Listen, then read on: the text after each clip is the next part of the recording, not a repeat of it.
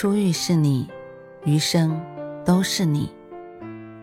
嘿，朋友你好，我是兔子，欢迎来到情感故事馆。在这寂静的夜里，愿兔子的声音能够陪伴你，温暖你。兔子与你在一起。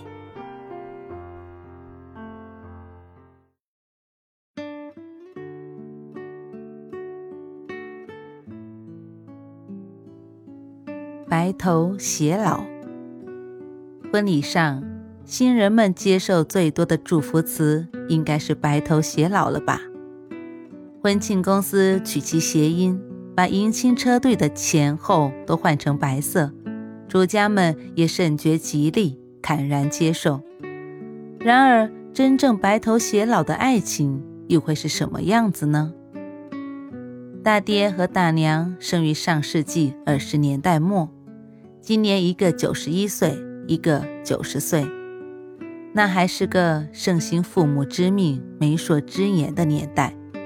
由于长辈们私交甚好，两家从小就定了娃娃亲。大娘刚十六岁就过了门，其后开枝散叶，先后生了四个男的、三个女的，共七个孩子。像众多普通农村家庭一样。大爹日出而作，日落而息，伺弄着几亩薄田度日。大娘在洗洗涮涮、锅前灶后，也会和大爹搭把手。孩子们虽都没有大的出息，可也勤劳善良，妻贤子孝，日子平淡的像湖里的水。大爹在八十岁的时候，一位走方术士断言：大限。在八十二岁生日那天，尽管当时大爹身体还很硬朗，尽管大爹走起路来快得连年轻人都赶不上，尽管医院体检结果毫无异常，可是大爹还是信了。尽管儿孙满堂，尽管个个孝顺，尽管衣食无忧，可他。还是一直对大娘喃喃道：“我走了，你可咋办呢？”过了一段时间，大爹做出了一件任谁也无法劝回的事情。他每天都要到山上或是沟里，把一些枯树死枝拖回家，用锯子锯成一捆长的小段，再用斧头一段一段地劈开。整齐地码在墙角、窗台和自建的柴棚里，最后连家里废弃的马圈也被他整理成了柴房。新劈开的柴火纹路清晰，散发出清幽的香气，令人心仪。八十二岁生日那天，大爹在孩子们一片反对声里沐浴更衣，穿上。早已备下的寿衣，静静地躺在床上，等待那个时刻的到来。但整整躺了一天，阎王爷也没有发出邀请函。十年快过去了，簇新的木柴经风吹日晒，浸润了岁月的烟霭，香气渐渐消散。竟染了古铜的色泽。前年端午，大爹在家中突然摔倒，先是半个身子瘫痪，口不能言，后逐渐加重，几乎成了植物人。大娘受此刺激，也慢慢患上了老年痴呆。今年正月，我和姐姐去串亲戚，进了门。大爹在一张床上躺着，大娘在另一张床上睡着。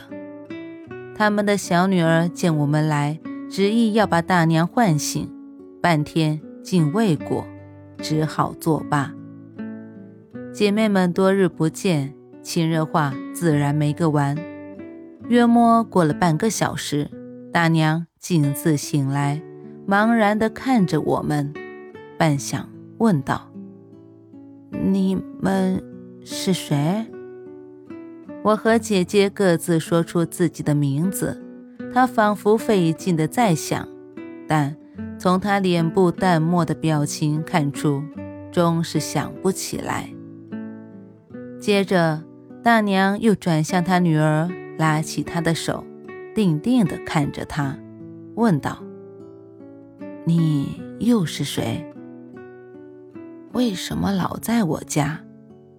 他的小女儿哈哈大笑道：“连我也不认识了。”大娘顿了顿，顺着床沿颤巍巍地摸到大爹的病床旁，伸出双手，使劲摇晃着他的肩膀，近乎喊道：“快醒醒，快醒醒，看看都是谁来了！”半晌，大爹。总算睁开了眼。当他的目光终于捕捉到大娘时，脸上的肌肉竟有了轻微的跳动。他的女儿告诉我们，大娘每天都要拄着拐杖去院子里，愣愣地看着那些木柴，看着看着就会哭起来，任谁也劝不住。生活是个复杂的剧本，不改变我们生命的单纯。穿越千山万水，历经风风雨雨，白头偕老后，爱情又回归到最初的模样。那就是我忘了全世界，却独独没有忘记你。